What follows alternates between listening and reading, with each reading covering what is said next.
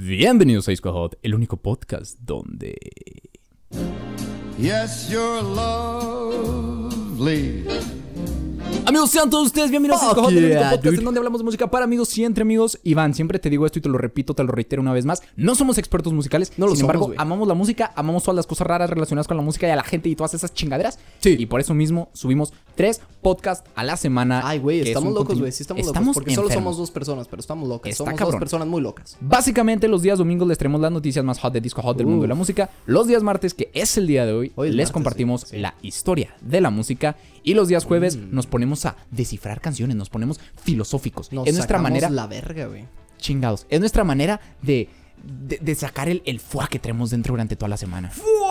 Efectivamente. Afortunadamente no todo se queda aquí en Spotify porque qué aburrido sería eso. Sería algo un poco ojete, Muy común. Sí, sí estaría ojete. Entonces, afortunadamente hay otras redes sociales de las cuales mi amigo Iván alias el señor Pelón les va a explicar. Claro que sí, aquí Iván González, alias el señor Pelón. Nada más para decirles, señoras y señores, que no todo se queda aquí en Spotify. También nos pueden encontrar en Instagram, en Facebook y en YouTube. En Instagram estamos subiendo contenido muy variado, pues tenemos por ahí publicaciones un tanto extrañas de repente. Y también tenemos en las historias encuestas los días viernes. Se No pone chido. Además de que es la manera en la que ustedes nos pueden Ajá. contactar más directamente. Si quieren decirnos, Muy oigan, bien. su contenido me gusta un chingo. Oigan, su contenido está del culo. Oigan, Fernando parece transvesti. Oigan, Iván es negro y me da un poco de miedo. Sí, todo lo que quieran decirnos nos lo pueden decir a través de Porque parezco transvesti. Acá todo preocupado acá. En Facebook y en YouTube estamos subiendo dos videos a la semana, los cuales constan de teorías conspirativas de la música y joyas ocultas de la música. Teorías conspirativas de la música, pues básicamente son teorías conspirativas de la música. He dicho muchas veces teorías conspirativas de la música. Pero es que subimos teorías conspirativas de la música. Claro que sí. En las joyas ocultas les damos joyas ocultas de la música. Básicamente. Y ahora también vamos a comenzar a hacer este pedo de los playlists. Donde Sí. ya para cambiar un poco, para. para cambiar la rutina, ¿no? Para, para despertar acá nuevos sentimientos en la gente. Entonces, pues por ahí para que Sí. estén al pendiente de esos videos, la verdad es que está chido. Y si ustedes comparten constantemente nuestro contenido y nos mencionan en Instagram, en Facebook, en donde quieran mencionarnos, Se básicamente. convierten automáticamente en nuestras putas. En melómanos de culto, sí, pero Iván está enfermo, perdónenlo. En melómanos de culto y básicamente comienzan a gozar de contenido completamente exclusivo. Y totalmente gratis. Efectivamente. De hecho, hoy vamos a hacer la, la conferencia mensual con melómanos de culto. Se va a poner, la verdad, se va a poner rico. Sí, Hacemos por ahí varias cosillas interesantes. Eh, vamos a incluir ahora lo que llamamos nosotros la hora incómoda. La hora incómoda. En donde es, A mí es me gusta feedback. llamarla la hora de los chingazos. Es un feedback que hacemos ahí mensualmente, así como de, no, es que esto lo estamos haciendo bien, esto lo estamos haciendo mal, podríamos mejorar por aquí. Y solamente los melómanos de culto van a poder tener acceso a esto. Y para ser melómano de culto, lo único que tienes que hacer es ser como un tipo embajador del contenido de Disco Hot. Sí. Lo cual es, es sencillísimo. Un embajador del diablo, Sencillísimo. un embajador de Satanás. no, y lo único que tienen que hacer, o sea, honestamente, les gusta el salseo. Les gusta ver a dos cabrones diciéndose mierda. Les gustaría tener contenido exclusivo y gratuito, pues compartan. O sea, solo tienen que compartir. Eh, neta, están a un clic, a un clic de distancia de ser melómanos de culto. Súper fácil, súper sencillo. Claro cero cobros por ahora. En fin, amigos, sin más que decir por el momento, yo creo que vamos iniciando con el tema del día de hoy, que está, está, Está mafioso. picoso. Está picoso, sí está, Está picoso. peligroso. Está Frank Sinatra en la Frank historia. Sinatroso. Sí. Dale. Lo hice a mi manera. Esto decía Frank Sinatra, también conocido como La Voz, en una de sus más grandes canciones y probablemente sí lo hizo a su manera, pues hay una historia un tanto oscura detrás de este famoso cantante que nos cuenta que estuvo involucrado con la mafia de Nueva York en los años 30. Y el día de hoy les hablaremos un poco sobre esta historia. Nacido un 12 de diciembre de 1915 en Hoboken, Nueva Jersey, se sabía que Frankie era un sujeto de difícil trato, duro y rodeado de lo que se podría considerar malas influencias. Pero todos los rumores sobre la mala vida de Sinatra vienen de hecho desde generaciones atrás en su familia, pues su abuelo creció en Sicilia, Italia, en donde se originó la Cosa Nostra, Uy, que para quienes no sepan fue una sociedad secreta criminal del siglo XIX pero nunca se terminaron de confirmar estos lazos entre el abuelo y, y esta sociedad, aunque se sabe que al menos sí eran conocidos. Por otra parte, sus padres también tenían su historial de cosas turbias por ahí. Ah. Pues su padre, Anthony Martin Sinatra, era dueño de una taberna cuando el alcohol aún era ilegal. Y llegó incluso a ser boxeador profesional de peso gallo. Mientras su madre, Natalina María Vitora Garaventa, o simplemente conocida por los compas como Dolly Sinatra, Muy bien. era una mujer que era conocida por realizar abortos ilegales en la calle, lo cual llegó a hacer tener algunos cargos debido a esto e incluso estar en la cárcel. Todo esto fue el detonante para que el joven Frankie forjara su carácter gracias al ambiente hostil en el que tuvo que crecer, pues su propia madre siempre quiso que fuera un uomini rispettati, o sea, un hombre respetable. Uomini rispettati. Uomini respetati. No, rispettati. Es que, amigos, perdón. A veces, a, a veces mis, mis, mis influencias ital- italianas Sí. se, se confunden un poco por ahí. Pero bueno, empezamos con la historia del señor Frank Sinatra, que como vemos, desde su abuelo Sí. ya había cosas por ahí turbias. O sea, como Sí, que el hombre estaba. El hombre estaba destinado a, Estaba destinado a tener un, un futuro turbio. güey. a caer en la mafia. No, y deja tú, o sea, viendo que su papá era como, me lo imagino por, por, por lo que dice por aquí la historia, Sí. al papá como el cabrón así de esos señores de antes, güey, ¿sabes? O sea, tenía una taberna y era boxeador. Ah, cabrón, es como, o sea, es como durante el día es un pinche boxeador que rompe madres y en las noches va a vender alcohol ilegal porque en estos pedo, años, en, en el, ¿qué era? En en los los 20 30, en los 30. ¿En los 30 fue? Sí. Ah, ok. Se- según yo fue como a finales de 20 y 30 Bueno, creo que un entre buen la rato. época de 20 y 30 Chingue su hubo algo sí, llamado la prohibición, gente. Sí, eh, era, Unidos. era como una ley, ley seca, algo así le decían. que tiene como- incluso un nombre que ahorita se me olvidó. Sí. Pero básicamente esto fue un detonante de que muchos mafiosos, incluso este, pues el más famoso, ¿cómo Al? Capón, Al Capón, pues empezó por este pedo traficando de, alcohol. de- de- de la- del tráfico, perdón, del Sí. Entonces, ya por aquí vamos Sí, viendo ahora el ambiente en donde salía imagínate este ser cabrón. el- imagínate ser el pequeño niño Sinatra, güey, el pequeño Frankie Sinatra, güey. Así se ríe. Y luego en las tardes ver a tu papá mientras se rompe la madre con alguien en el ring, güey, y luego más tardecito después de la pelea vas con tu mamá y está abortando a alguien en la calle la con un pinche gancho. Ahora, güey. algo que se me hizo muy cagado en el guion es que acá decía, eh, realizaba abortos ilegales en la calle. Es como, hoy en día creo que incluso sigue siendo ilegal abortar en la calle, güey. ¿Qué pedo? Imagínate ir pasando por la pinche liver, güey, acá. Y luego ver a una morra acá, ¡eh! haciendo un aborto en medio de la pinche calle, güey. Qué En el miedo. pinche centro, güey. A la acá chingada. con una morra con un gancho de ropa acá. Son cosas que nada más pasan en Nueva York, güey. Esa ciudad es una Sí, locura. güey. Mira, desde los 30 estaba Desde mal los esa 30 está ciudad. cañón. Entonces, Frank Sinatra desde los 8 años ya cantaba en el bar ilegal de su padre, Sí. con ciertas influencias por ahí de Bing Crosby y el buen señor Al Johnson. Jolson. Se dice que, ¿cómo, perdón? Jolson. Al Johnson. Jolson. Johnson. perdón, de Bing Crosby y Al Johnson. Y se dice que ahí en ese bar fue donde, pues, ciertamente comenzaron sus contactos Sí, con porque los mafiosos. claramente quienes compran alcohol ilegal. Los mafiosos. Obviamente. A los 18 años de edad conoció a la hija de un yesero cuyos descendientes también eran italoamericanos. Al instante hubo un flechazo entre ambos. Lo que no sabía era que terminaría siendo su futura esposa Nancy Barbato, matrimonio del cual surgieron tres hijos, Nancy, Frank Jr. y Tina Sinatra.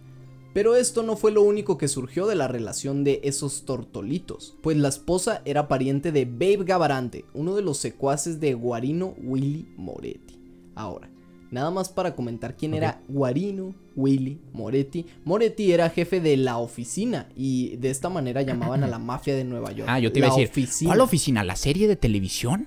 Pero no, creo que me equivoqué. Así se le llamaba antes entonces a la mafia. Sí, La oficina. The Office. Ah, interesante nombre para ponerle a tu, a tu mafia, güey. La- La como, que, como que se escucha un nombre muy bonito, ¿no? Así como, Sí. voy a la oficina. Yo creo que por eso lo pusieron así. Ajá, Así como, como de- Voy a la... Sí, a la oficina. Literalmente le iba a la vas, oficina. mi amor, tan tarde? No, a la oficina. A la oficina, amor, a la oficina. Hay mucho trabajo que A la hacer. oficina. Y luego llegas todo manchado de sangre.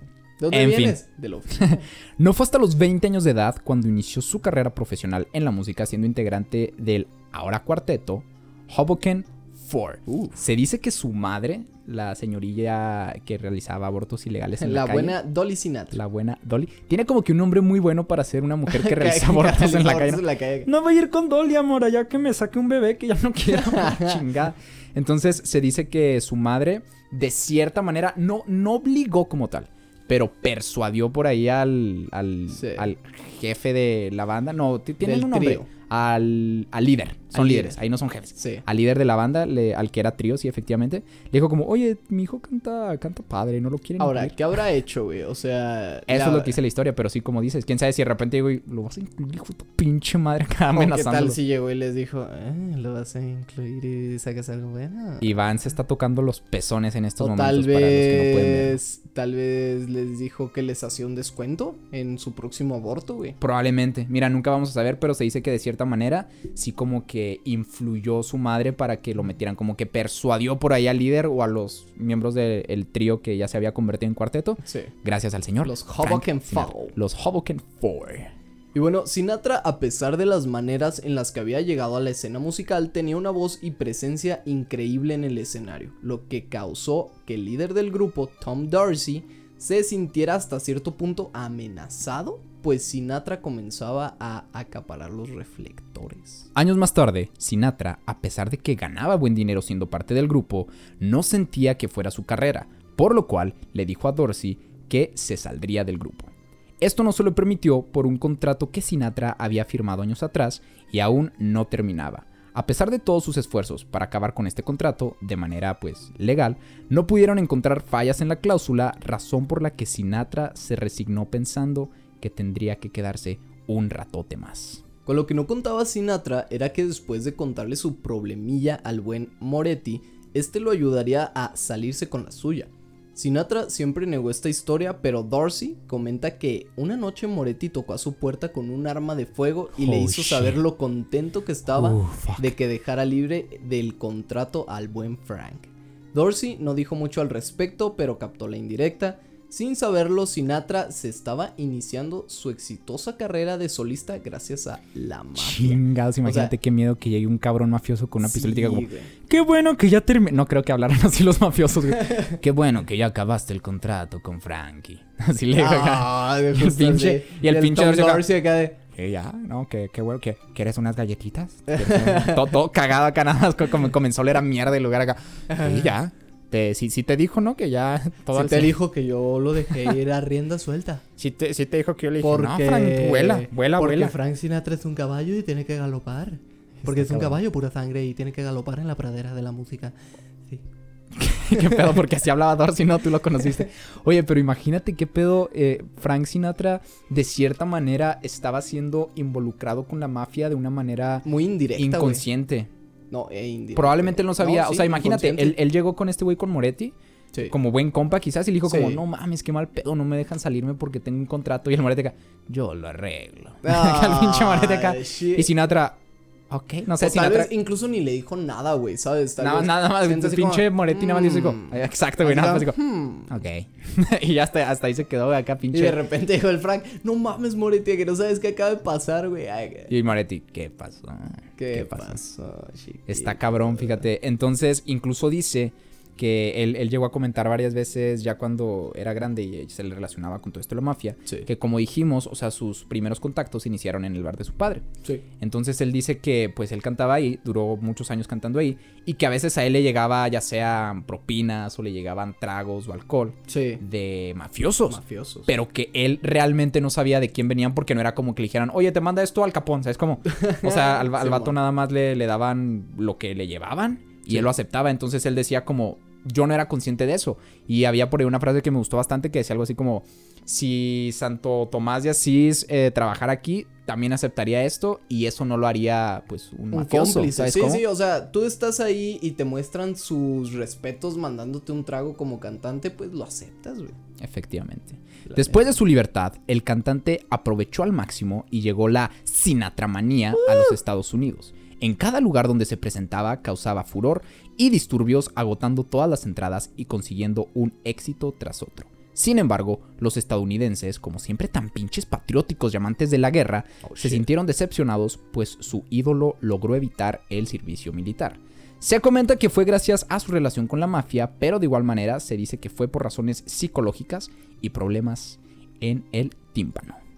Por otro lado, en 1947 había un gran festejo para la mafia italoamericana, ya que su líder de Nueva York, Lucky Luciano, estaba siendo liberado de prisión, por lo cual hubo una gran fiesta en La Habana, Cuba, a la cual fue invitado el buen Frank Sinatra. Dentro de los invitados de esta fiesta se comenta que estaban todas las cabecillas de la Cosa Nostra, al igual que se dice que ese día Sinatra y Luciano, al verse por primera vez en persona, se llevaron de lo mejor y entablaron una buena relación, ya que ambos se respetaban mutuamente antes de conocerse. Yo llegué a, leer que incluso dicen que en, en, esta ocasión, en esta fiesta, sí fue las primeras veces que se le comenzó a relacionar ya de una manera más directa, como más eh, mediáticamente, el hecho de, su relación con la mafia, porque dicen que en, esta reunión en La Habana llegaron a tomar varias fotos de, Luciano con, con, Frank, que se veían así que estaban en el, en el balcón del, del, hotel, acá como tomando un poco de alcohol y la chingada. Entonces que dijeron así como, ¿qué hace nuestro Frankie con un güey tan cabrón de la mafia que acaba de salir de la cárcel? Sí, no, incluso... O sea, tú como Frank Sinatra llegas ahí a tu invitación a La Habana y todo chingón. Ahora están festejando la salida de un capo, güey. ¿Sabes? ¿Qué haces ahí, güey? Si no quieres que te relacionen con la mafia, ¿qué haces en una fiesta en Cuba donde están. ¿Sí le habrán avisado realmente? ¿Crees que sí le hayan dicho como. Oye, Frank, lánzate acá a La Habana, acaban de liberar al buen eh, Lucky. Entonces, mira, tú cáele, güey. Tú cáele y se va a poner bomba. Sí, porque o sea, también dudo un chingo que le hayan dicho nada más como cae a Cuba, Sinatra, y vas a ver que te la vas a pasar. Cae a Cuba, chico. Acabo de ver una, una pedota poca madre, chico. no mames. Pero, digo, ¿cómo quieres que no te relacionen con la mafia si vas a esa puta fiesta a cantarle a los mafiosos, sabes? Entonces, está por ahí un poco extraño para mi parecer. Definitivamente. Y llegando a Estados Unidos, dicen que tenía un maletín en su mano y que fue acusado por muchos de pasar dinero de mafiosos a los Estados Unidos. O sea, cuando llegó de, esta fiesta, se dice que en ese maletín, perdón, había dos millones de dólares. De dólares cubanos, ¿no? ah, cabrón, ¿qué? En la Cuba, en, la Cuba, ¿qué, moneda usan, güey? Ah, lo... O sea, porque se... Según yo sí usan dólares, ¿no? ¿Sí será? ¿Sí, no? ¿Quién sabe, amigos? Después lo averiguaremos. Pero eh, esta información nunca fue confirmada, pero tampoco fue negada. Un día, cuando el buen Frankie estaba degustando unas ricas vacaciones en Miami con su esposa, recibió una invitación por parte de Joe Fischetti, que era un cazador de talentos para clubes de todo Estados Unidos pertenecientes a la mafia, quien lo invitó de nuevo a Cuba. Oh, una vez en Cuba, el cantante cayó en cuenta de la embarazosa verdad de sus relaciones con la mafia. Sin embargo, sintió que sería algo descortés o peligroso el negar o poner restricciones ante todo esto, por lo cual decidió dejarse llevar y sus allegados comentan que al vato se le veía muy feliz con toda la hospitalaria vida que le daba la mafia, básicamente. Para los 50, la carrera de Sinatra ya no era lo que era 10 años atrás, lo cual hizo que este cayera en depresión e incluso intentó cometer suicidio en 1951. Sin embargo, en 1953 consiguió un papel en la película From Here to Eternity, la cual le hizo ganar un Oscar al mejor actor de reparto por interpretar a Angelo Maggio. Sin embargo, se comenta que este éxito no fue mérito propio, pues se dice que el director de Columbia Studios, Harry Kahn, había negado la participación del cantante hasta que recibió una llamada de un mafioso llamado Johnny Rosselli, diciendo que tener a Frank en la película era lo mejor que podría hacer. O sea, al vato le tiraban paro todos los mafiosos. Neta que en cada parte del guion sale un nuevo nombre de un mafioso, güey. Joe Fischetti, este güey, como Loki, algo. El Loki Luciano, güey. Luciano, y luego ahorita ya está este Johnny cabrón. Rosselli, güey. O sea, y, ah, y luego este, el, primero que le tiró paro, ¿cómo se llamaba? El, ah, Moretti. Moretti. Moretti. O sea, qué pedo, a este güey le tiraban paro todos, todos los mafiosos, acá. de Estados Unidos. De que, pero es que imagínate qué cagado es, este pedo. Ah, hace rato leímos, bueno, hace rato leí, de que el sujeto apenas acababa de caer en cuenta, así como, ah, cabrón, oye, creo que estoy involucrado con la mafia. como, ya cuando Como cinco años después, acá como, ah, cabrón, oye, oye, creo que, creo que si hay un pedo mafioso por aquí. No mames, o sea, ya fue a Cuba, güey, con todas las cabecillas de la clica nostra, güey. les fue a cantar a los, mafiosos, fue a sus bodas, fue a sus tragos y todo. a, la, chingada, acaban de liberar a un mafioso y el güey fue a ponerse bien pedo con él. o sea, y, luego, después, acá de cinco años, fue cuando dijo, ah, cabrón. Oh, verga. como que hay algo extraño aquí, ¿no? Como que algo no huele bien. Tal vez soy un mafioso. No, y algo que está interesante es que a los que hemos visto El Padrino, una trilogía de películas muy buenas, en la, en la película del Padrino número uno, me parece, ¿sí? Mario Puzo, que también se comenta que el buen Mario Puzo, el, director, el escritor del, libro, del Padrino, era amigo de Frank Sinatra, güey. Ok. Se comenta que de hecho eran tan amigos que cuando Mario Puzo hizo como un personaje en este... En el filme. En el filme, sí. De... Basado en Frank Sinatra. Eh, se les vio discutiendo, güey. Se les vio discutiendo a Mario Puzo y a Frank Sinatra, que incluso lo llegó a llamar como pinche culo o algo así, ¿sabes? Entonces, la referencia que hacen a los que hemos visto el padrino es el cantante este que llega a la boda de la hija de el padrino y canta y todo esto y que es como muy amigo de la familia, así haciendo referencia porque Frank Sinatra cantó en la boda de la hija de Moretti. Entonces, también hay una escena en El Padrino donde no le quieren dar a ese mismo cantante papel. un papel, en una película. Ah, mira, coincidencias. ¿Y qué hace ¿O el no? padrino, güey? Visita al director, el director se niega rotundamente y al día siguiente el director despierta con una cabeza de un caballo, de uno de sus caballos pura sangre, en su cama, Y güey. dice como, ok, Ok, creo que sí. creo que él merece el papel. Y está cabrón porque incluso como leíste ahorita, dicen que el, el Oscar se lo pudo haber llevado incluso como por ciertas ciertas Influencias cosas mafiosas. Por ahí. Está bien cabrón todo esto. Era obvio que si la mafia lo había hecho regresar a los reflectores, no lo dejarían escapar de sus garras sucias y alcohólicas. El director del FBI en aquel momento, J. Edgar Hoover, comentó que Sinatra tenía un complejo de matón y disfrutaba de todo el glamour que le daba ser parte de ese mundo. En 1953 se invirtió mucho dinero de la mafia para hacer de Las Vegas la capital del juego y el pecado, como la conocemos hoy en día. Pero esto necesitaba atracciones muy interesantes y artistas que atrajeran a esa gente que necesitaban. Y por eso mismo acudieron a su peón, Frank Sinatra, para que fuera cantante y parte de un show en Sands Hotel and Casino y a cambio del 2% de las ganancias que obtuviera el lugar, lograron llevar al buen Frankie. O sea, en este punto ya estamos viendo que, como dijimos hace rato, o sea, en los 50 la carrera del cantante Sí. ya no era como tan relevante. La Sinatramanía No, ya había desaparecido. Ya lo que estaba como en auge eran sus influencias, más bien, ¿no? Yo creo. Ya en ese. Es que en ese entonces fue también cuando comenzó el rock, güey. Sí. Entonces que llegó de repente Chuck Berry, Buddy Holly, todos estos cantantes. Rompiéndole la madre al güey que canta Ajá. Entonces como que toda esta música, ¿qué, qué sería? Como tipo music hall, jazz, la verdad no sé. Mm, Si hay, eh, por eso decimos que no somos expertos en no música. somos expertos en Pero según yo por aquí va el rollo, o sea, Frank Sinatra era como cantante de music hall, eh, de, se, se llaman eh, big bands, este tipo de música, o sea, como grandes bandas porque traían instrumentos así tipo, eh, pues trompetas y este. Mira, por aquí me sale que es un poco de jazz swing y jazz vocal y easy, easy listening y pop tradicional. Sí, pues sí, lo, lo dije bien, vaya, entonces. Sí, lo, Entonces, en, en- este punto ya el rock era lo que estaba como comenzando a pegar, que de repente llegó, te digo, Chuck Berry, Berry. eh, Elvis incluso, Elvis entonces... Cochon. Qué cabrón que incluso el vato se intentó suicidar en esta época. Sí. Llegaron los mafiosos, le dijeron, tú tranquilo hermano, mira, te vamos a conseguir un papel chingón. Lo hizo ganar un Oscar, su carrera regresó y fue aquí cuando dijimos, no lo van a dejar libre. Ya no. Lo hicieron parte de este pedo de el Sands Hotel en Casino y ahí les va, porque The Sands terminó siendo su hogar hasta mediados de 1970.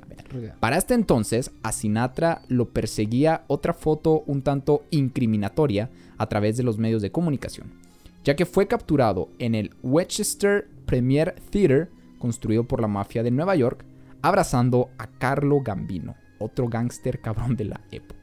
Frank Sinatra sin duda alguna siempre estuvo rodeado de la vida de gángster. Vistió, habló y llevó una vida como ellos, pero nunca llegó a ser uno o al menos no oficialmente.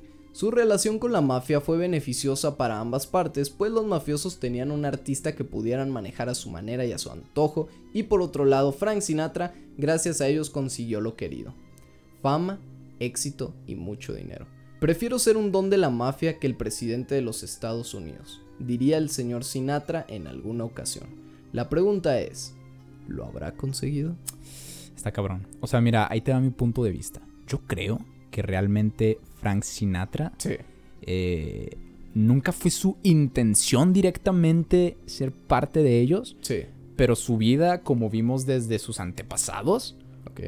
Era, como dijimos hace rato, era inevitable que cayera o llegara a esta situación. Ok. O sea, estaba muy cabronamente difícil que el vato no terminara dentro de la mafia cuando incluso su abuelo creció en Sicilia, Italia, y llegó a tener eh, cierto contacto con los miembros de la Cosa Nostra y su padre tenía un bar de alcohol ilegal. O sea, era como muy complicado el hecho de que Frank Sinatra no llegara en cierto punto a las manos de los mafiosos, que yo Sí. siento que decidieron ellos apadrinarlo sin que él supiera de manera... De una eh, manera muy indirecta, ¿no? Ajá, sin que él supiera de una manera directa, pero él aceptaba los... los eh, ¿qué, qué podría ser? Los beneficios que le daban de cierta Sí, manera. los beneficios que conllevaba el saber ser amigo de la mafia, güey. O sea, porque como dijimos hace rato, probablemente el vato nunca le pidió a Moretti, así como ve a amenazar a Tom Dorsey Sí. con una pinche pistola. No creo. Yo... Y terminó ahí el vato involucrado sin querer. Y te digo, y como dice aquí en el guion, fue una relación de beneficio mutuo. O sea, tanto la mafia estaba feliz con Frank Sinatra y Frank, Sinatra estaba feliz con la mafia. Sí, ahora, yo digo, por la ejemplo... neta chingada madre. O sea, que, enojado. que- wow, wow, wow, wow, wow, cálmese, güey. No, yo digo que la neta está, está bien. O sea, yo siendo Frank Sinatra y siéndote sincero, siéndoles sinceros, hubiera hecho lo mismo. O sea, si la mafia ya te está haciendo varios favores y te estaba beneficiando, pues chingue su madre, ¿no? O sea, no lo iban a poder como involucrar como directamente. Entonces Frank Sinatra yo digo que sí estaba muy lejos de, de ser arrestado o algo por el estilo, el estilo, perdón. Mientras no fuera él a matar a alguien, ¿sabes? O él fuera el que traficara alcohol. Y si le servía a la mafia y a él también le servía la mafia, pues chingón, güey. Qué bien que lo E- qué bien que incluso lo hizo. el FBI mantuvo un eh, archivo abierto sobre todo este rollo durante cinco décadas hasta su muerte en 1998. O sea, de cierta manera, el FBI sí intentó buscar por ahí alguna relación para ver si lo metían a la cárcel o algo por el estilo, pero como Sí. tú dijiste, nunca encontraron algo así como tan eh, fidedigno como para decir, ah, sí, aquí lo tenemos a la chingada, Sí, vamos a meter a la cárcel. Más allá de como dijimos en ciertas ocasiones, Sí. ciertas fotos que lo relacionaban con mafiosos, pero es que yo creo, como él también dijo, el hecho de que eh, Santo Tomás de Asís, por decir cualquier cosa, Sí. se juntara con personas que estaban por malos pasos, no te hace a ti alguien de ellos. O sea, Sí. simplemente es algo que la vida, el destino, como quieran llamarlo, te lleva a esas circunstancias. Y también como él mencionó ahí, hasta da de cierta manera miedo, yo creo. Así Sí. como de repente ya te das cuenta que estás súper involucrado en ese mundo y decirles como, no, la neta no quiero Sí, estar como, en estas "Ey, ya chingaderas. no quiero, porque no sabes que te puede ir sí, mal, es la mafia. verga, O sea, exacto. yo digo que es un arma de doble filo. yo digo que está bien cabrón. O sea, poniéndome en los zapatos de Frank Sinatra con todo este rollo, debe de ser algo muy... eh, no sé si en algún punto llegó a tener una tipo crisis, así como chingados, estoy bien involucrado en esto, en, ah, eh, en esto, perdón, Sí. pero no me quiero salir porque Me pueden qué pedo. chingar. Y aparte, gracias a ellos me ha ido bien, o sea, les debo mi fama. Sí. Está cabrón. Ahora, mira, mi conclusión ya final es. Vamos a darle las que- conclusiones, pues, eh, mi chingón. dale, dale, dale. ¿Qué pedo? No, mira, mi conclusión ya final sobre este tema es que. Pues sí, si es Frank una conclusión, Sinatra... ya es final. ¿no? Ok, güey, ya me voy, vete a la. Dale, Frank Sinatra, ¿qué? Yo digo que Frank Sinatra lo hizo bien. Se, Sí. se aprovechó de la situación y las circunstancias y creo que más de una persona hubiera hecho lo mismo, la neta. Fue un buen amigo de la mafia. Yo siento que fue amigo de la mafia, no un mafioso. Y un humano, güey, un humano que cualquiera hubiera hecho lo mismo. Yo, yo lo hubiera hecho, honestamente, yo lo, lo confieso, yo lo hubiera aceptado.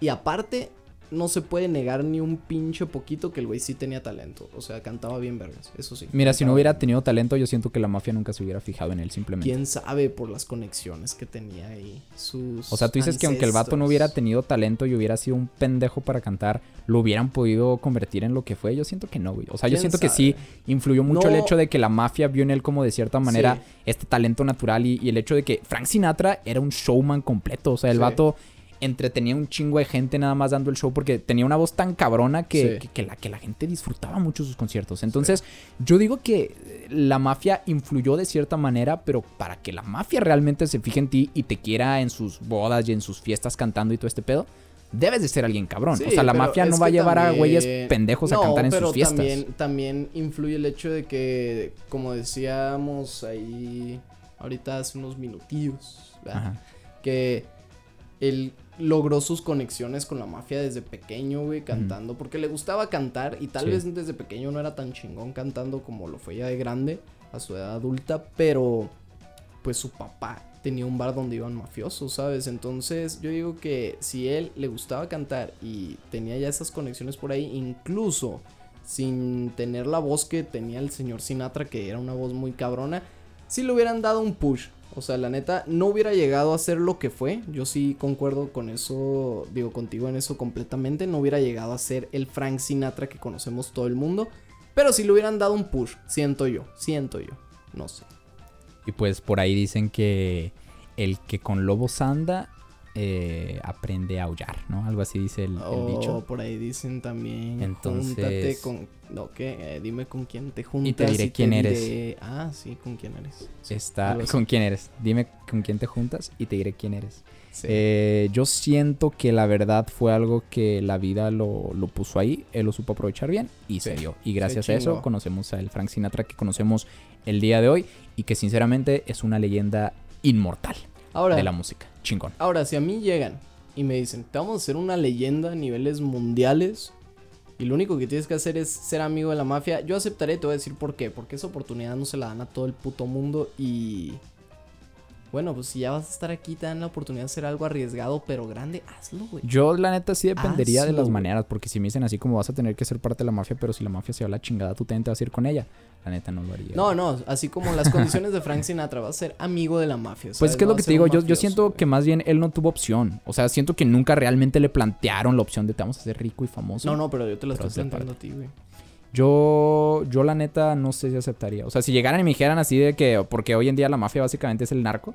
Sí, Si llegara el narco y me dijera de los como- 50 también, porque sí, con los narcos nomás te van a hacer un pinche artista acá de música culerona. no, de- deja tú, güey. Aunque fuera música que me gustara, no lo aceptaría, güey, la neta. Porque eh, vas a terminar jodido en algún momento. Yo, yo siempre he sentido que, pues, eh, por lo que decía ahorita, anda con lobos y vas a aprender a aullar a la chingada. O sea, de cierta manera yo siento que, aunque no estés tú involucrado con ellos, el hecho de ya estar con ellos te hace un, un blanco para, para ciertas personas que pueden ser sus enemigos. Está peligroso, la verdad. Frank Sinatra como que la, la libró de cierta manera.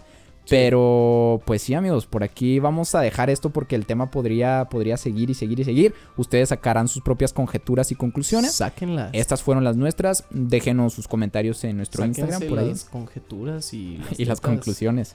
Eh, cuídense muchísimo, amigos. Nos veremos o escucharemos en otra ocasión. Claro que sí. Cuídense un montón. Escuchen a Frank Sinatra. Es bueno. Sí. Es bueno, Fly Frank me to the me to moon. the moon. Tiene buenas canciones del sujeto. Entonces, pues sí, amigos. Cuídense un montón. Nosotros nos escucharemos o veremos en otra ocasión. ¿O no? Adiós.